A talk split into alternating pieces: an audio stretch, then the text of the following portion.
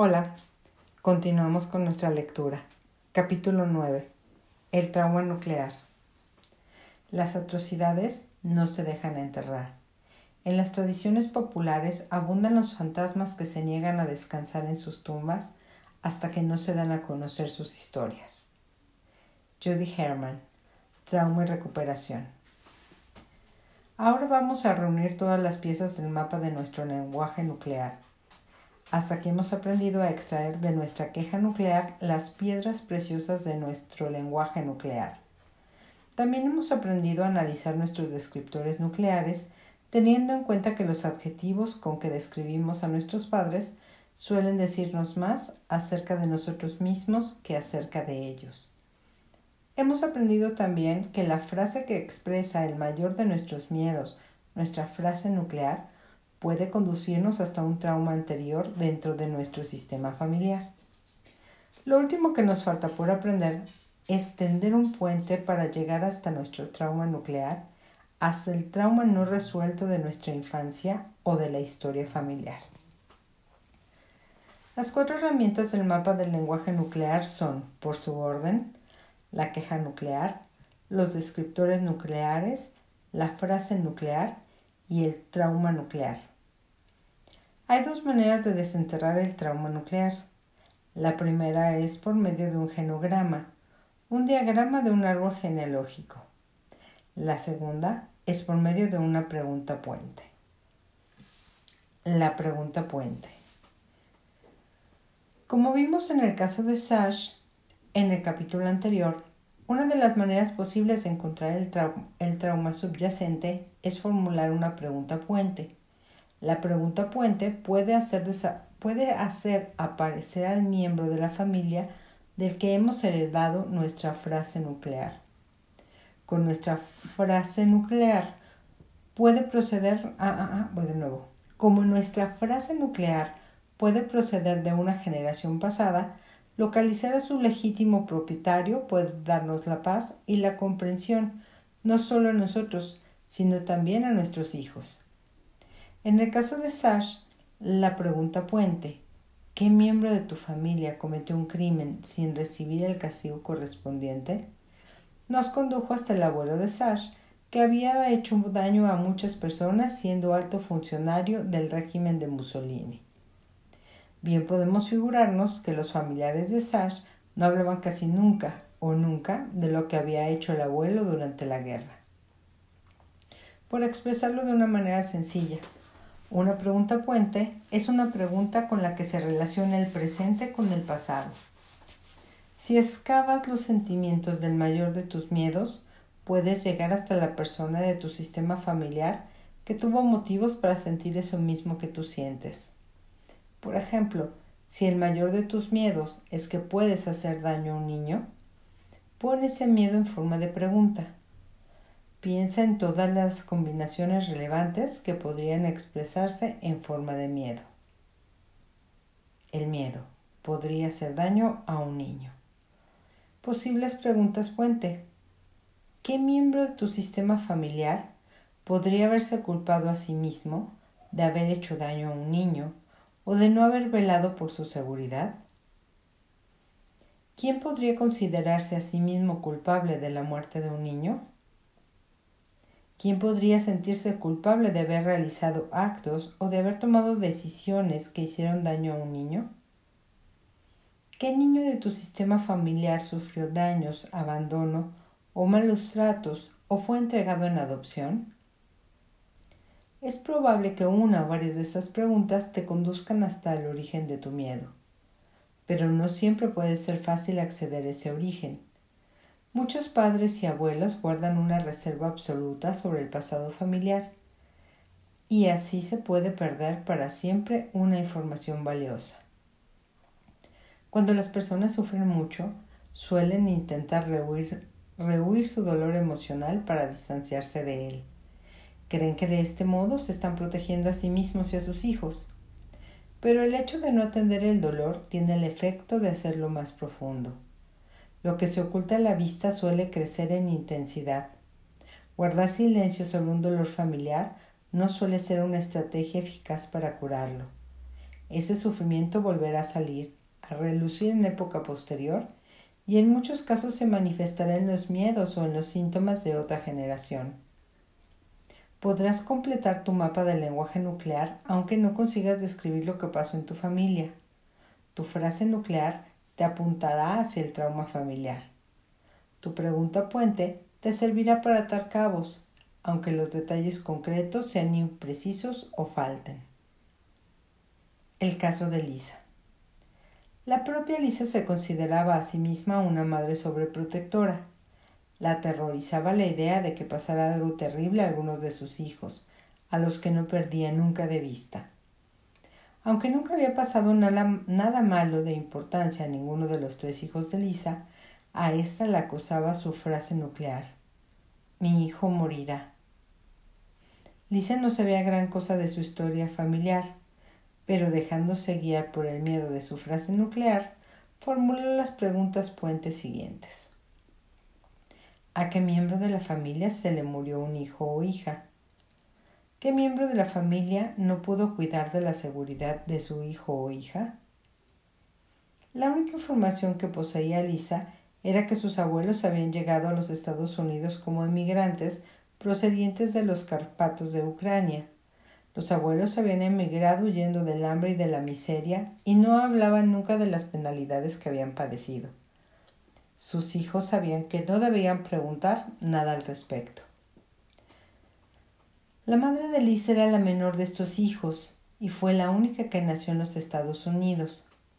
Aunque la madre de Lisa no conocía todos los detalles, sospechaba que algunos de los hijos no sobrevivieron al viaje. El mero hecho de sacar a la luz estos datos permitió a Lisa entender mejor el miedo que portaba. Reconoció que lo más probable era que la frase mi hijo morirá pertenecía a sus abuelos. Al establecer esta relación, su miedo perdió intensidad inmediatamente. Lisa fue capaz de preocuparse menos por sus hijos y de disfrutar más de ellos. Cuando formulas tus preguntas puente, puede que tengas que afrontar un hecho traumático de tu familia que no ha llegado a resolverse del todo nunca. Podrías encontrarte cara a cara con miembros de tu familia que sufrieron muchísimo. Es posible que tú estés cargando con sus efectos colaterales. Ejercicio escrito número 10. Identificar las preguntas puente a partir de tu frase nuclear. Mi frase nuclear es, mis preguntas puentes son. Las preguntas puente es un medio para descubrir los traumas no resueltos de tu familia. Otro medio para ello es trazar tu árbol genealógico y construir un genograma sobre el papel. El genograma. Un genograma es una representación visual de un árbol genealógico. Para prepararte el tuyo, darás los pasos siguientes. Número 1. Prepara un diagrama de las tres o cuatro últimas generaciones de tu familia, en la que aparezcan tus padres, abuelos, bisabuelos, hermanos, tíos y tías. No hace falta que te remontes más allá de tus bisabuelos. Traza el árbol genealógico representando a los varones con cuadrados y a las mujeres con círculos. Puedes representar las ramas del árbol genealógico con líneas para indicar quién pertenece a cada generación. Incluye a los hijos de tus padres, de tus abuelos y de, tus bisabuelos. No hace falta que incluyas a los hijos de tus tíos, tías o hermanos, pero tampoco está mal que los incluyas si quieres. Número 2. Junto al cuadro o al círculo que representa a cada miembro de la familia, escribe los traumas importantes y el destino difícil que vivió esa persona. Si tus padres todavía viven, puedes pedirles que te cuenten lo que sepas. Si no puedes obtener algunas respuestas, no te preocupes. Bastará con lo que sabes tú. Entre los hechos traumáticos pueden encontrarse los siguientes. ¿Quién murió joven? ¿Quién se marchó? ¿Quién fue abandonado, aislado o excluido de la familia? ¿Quién fue adoptado? ¿O quién, ¿O quién dio un hijo en adopción? ¿Quién murió en un parto? ¿Quién tuvo un aborto o un niño que nació muerto? ¿Quién se suicidó? ¿Quién cometió un delito grave? ¿Quién sufrió un trauma importante o una catástrofe? ¿Quién perdió su casa o sus bienes y le costó recuperarse de ello? ¿Quién fue olvidado o sufrió en la guerra? ¿Quién murió en el holocausto o en algún otro genocidio? ¿Quién murió asesinado? ¿Quién cometió un asesinato? ¿Quién se sintió responsable de la muerte o de la desgracia de otro? Estas preguntas son importantes si algún miembro de tu familia hizo daño o asesinó a otra persona, incluye en tu árbol genealógico el nombre de las personas, el nombre de la persona perjudicada o asesinada. Debes incluir a las víctimas de las personas a las que hicieron daño los miembros de tu familia, pues esas personas han pasado a formar parte del sistema familiar con el que te puedes identificar. Del mismo modo, Incluye también a cualquier persona que hizo daño o que asesinó a un miembro de tu familia, pues también te puedes identificar inconscientemente con esa persona. Sigamos adelante. ¿Quién hizo daño, engañó o se aprovechó de otra persona? ¿Quién se benefició de una pérdida de otra persona? ¿Quién fue acusado de algo injustamente? ¿Quién fue a la cárcel o a un centro psiquiátrico? ¿Quién tenía una incapacidad física, emocional o mental? ¿Cuál de tus padres o de tus abuelos tuvo una relación de pareja importante antes de casarse? ¿Y qué pasó? Incluye las parejas anteriores de tus padres y de tus abuelos. Incluye también a cualquier persona que se te ocurra a la que se hizo mucho daño a alguien o que hizo mucho daño a alguien. Número 3. Escribe como encabezamiento del genograma tu frase nuclear. A continuación, observa cada uno de los miembros de tu sistema familiar. ¿Cuál de ellos tendría motivo para sentirse como te sientes tú? Esa persona podría ser tu madre o tu padre, sobre todo si alguno de los dos tuvo un destino difícil o si el otro miembro de la pareja no lo respetaba.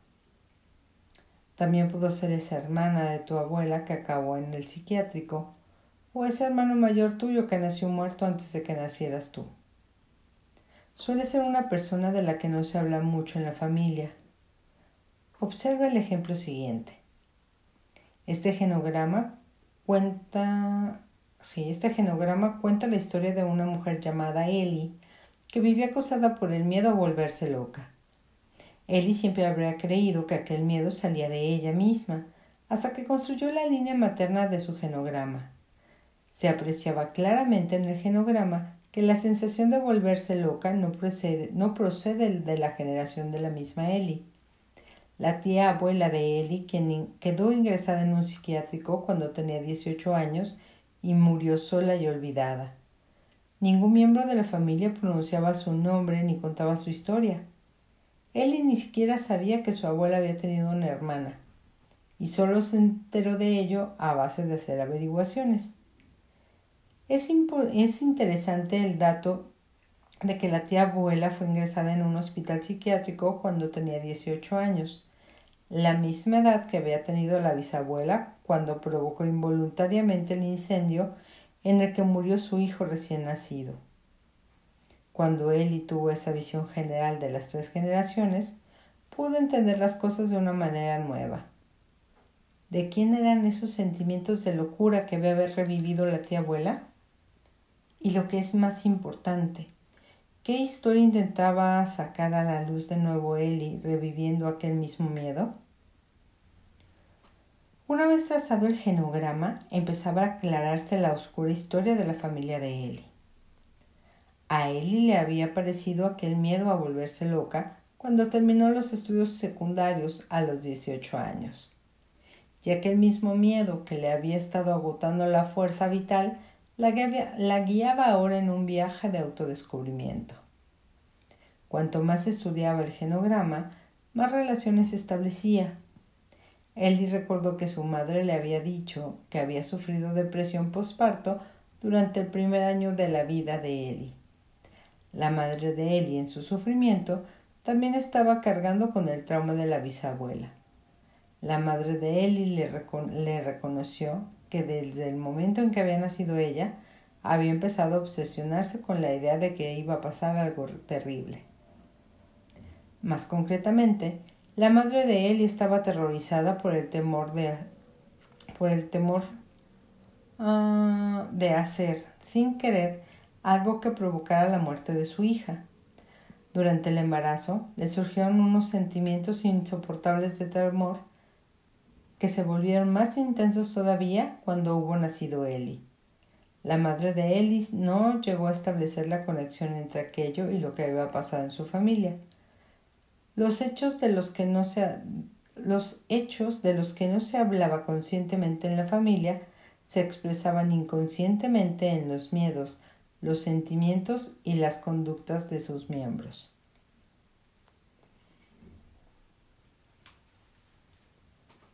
Crear tu, genograma. En una hoja de papel en blanco, haz un esquema de los miembros de tu familia, representando a los varones con cuadrados y a las mujeres con círculos, acompañando a cada uno de ellos con los traumas importantes y los destinos difíciles que vivieron. Encabeza la hoja con tu frase nuclear. Ahora contempla tu genograma con tranquilidad. Deja que tus ojos asimilen el cuadrado general sin detenerte demasiado en los detalles. Absorbe la energía de ambos lados de tu familia. Siente el peso de las emociones en cuyo seno naciste, su ligereza o pesadez. Compara tu línea paterna con tu línea materna. ¿Cuál de las dos líneas te parece más pesada? ¿Cuál de las dos te produce mayor sensación de carga? Repasa los hechos traumáticos. ¿Quién sufrió un destino más difícil? ¿Quién tuvo la vida más difícil? ¿Qué sentían de esta persona los demás miembros de la familia? ¿De qué o de quién no se hablaba casi nunca en tu familia? Si solo dispones de información incompleta, no te preocupes. Déjate guiar por tus pensamientos, tus sentimientos y tus sensaciones corporales.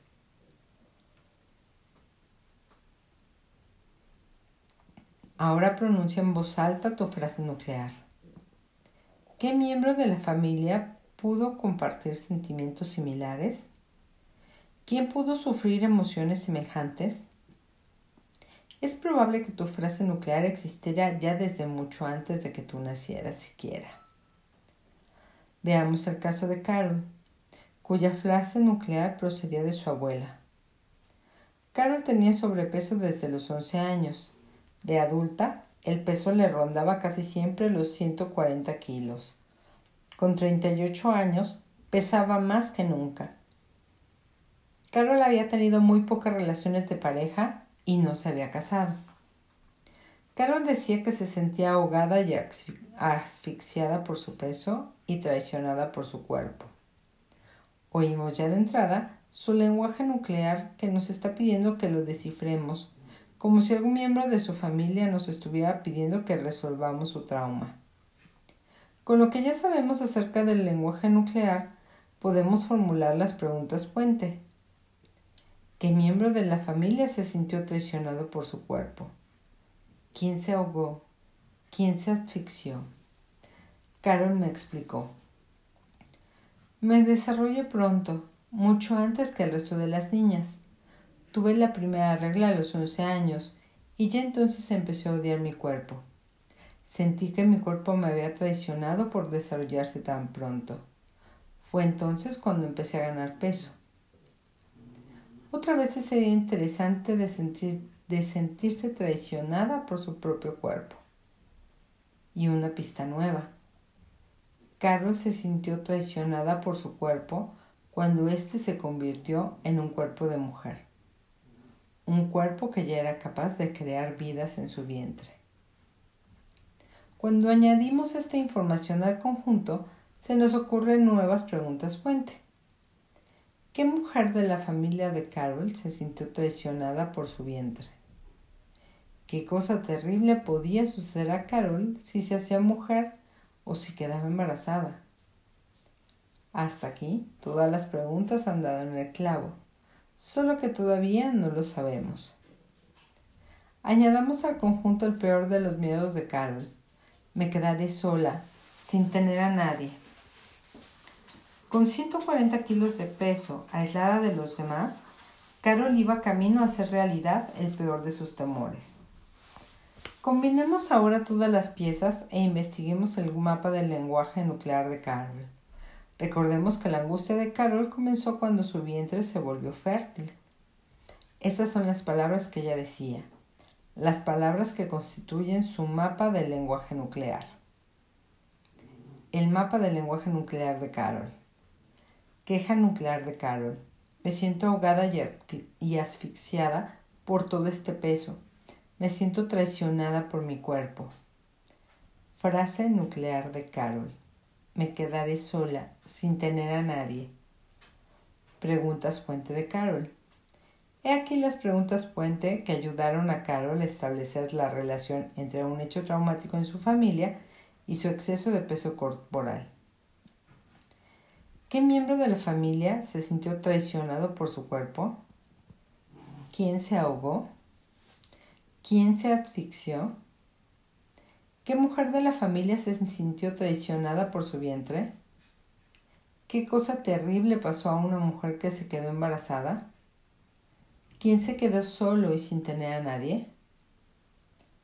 El trauma nuclear de Carol.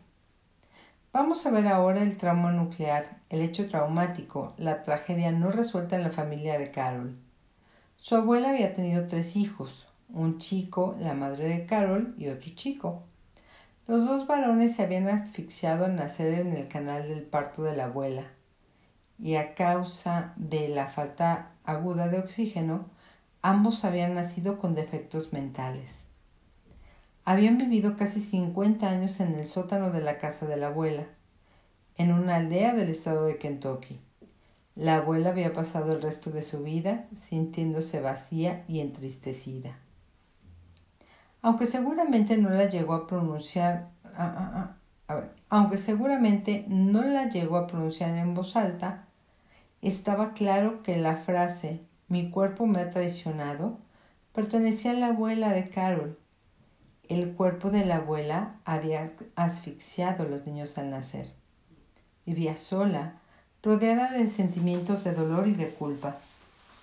Los dos niños, que habían sido ahogados por el peso que los oprimía, también vivieron solos en el sótano, apartados del mundo exterior.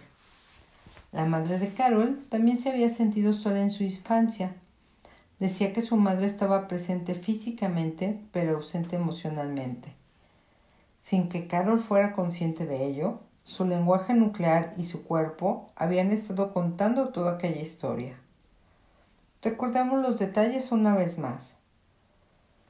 Cuando Carol alcanzó la edad suficiente para concebir un hijo, empezó a ganar peso y a aislarse de los que la rodeaban. El aislamiento le garantizaba no quedarse embarazada y no sufrir como, había, como había sufrido su abuela. Hizo una vida solitaria, sintiéndose sola, con sola en el mundo, como se había sentido su abuela en su desolación, como sus tíos en el sótano y como su madre, cuya vida también había estado cargada de tristeza.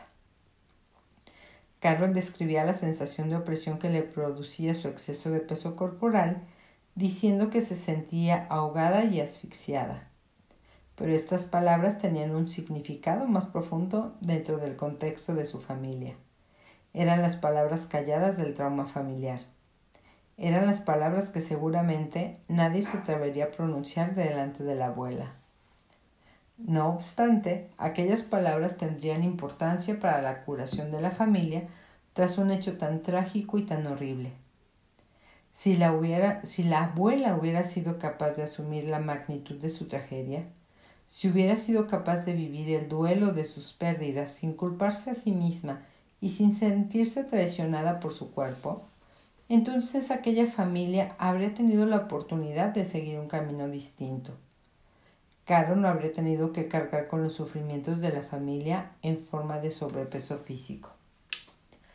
Los hechos trágicos como estos pueden hundir la resistencia de una familia y derribar los muros del apoyo pueden deteriorar el flujo del amor de padres a hijos y pueden dejar a nuestros hijos a la deriva en un mar de tristeza.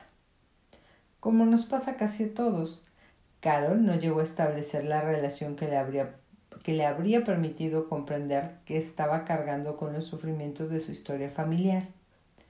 Ella creía que aquellos sufrimientos surgían de dentro de ella. Creía que debía de haber algo malo en su propio ser. Cuando hubo entendido que aquellos sentimientos de haber sido traicionada por su propio cuerpo no eran suyos sino de su abuela, encontró el camino que la conduciría a la liberación. En cuanto Carol hubo asumido que había estado absorbiendo los sufrimientos familiares de su abuela, de sus tíos y de su madre, empezó a temblar de todo el cuerpo. Se le estaba quitando de encima un peso emocional, lo que le permitió tomar posesión de regiones de su cuerpo interior que llevaban cerradas mucho tiempo. Carol no tardó mucho, mucho tiempo en adquirir una conciencia de su ser físico que le permitió tomar decisiones distintas en cuanto a su estilo de vida. El lenguaje nuclear de Carol fue el vehículo que puso en marcha la curación de esta familia. Brindó a toda la familia la oportunidad de curar lo que no se había curado hasta entonces. Viéndolo de otro modo, los sufrimientos de Carol no habían sido más que el mensajero que había traído la curación a la difícil tragedia de su familia. Era como si el dolor familiar hubiera estado pidiendo a voces la curación y la resolución, y como si las palabras y el cuerpo de Carol hubieran servido de mapa. A ti, como a Carol, también puede guiarte en un viaje de curación tu propio mapa, mapa del lenguaje nuclear. Teniendo a la vista la relación con tu historia familiar, el único paso que te falta es aplicarte a ti mismo todo lo que has descubierto. Es probable que las cosas que han quedado sin decir o invisibles, invisibles dentro de la historia de tu familia también hayan quedado ocultas en las sombras de tu propia conciencia. Una vez que estableces la relación, lo que antes estaba oculto puede convertirse en oportunidad para la curación. Algunas veces debemos aplicar cuidado y atención para integrar plenamente las nuevas imágenes que surgen. En el capítulo siguiente harás ejercicios y se te propondrán prácticas y frases para que te reforzarán esas imágenes y te llevarán hacia una mayor integridad y libertad. Terminamos nuestro capítulo. Bye.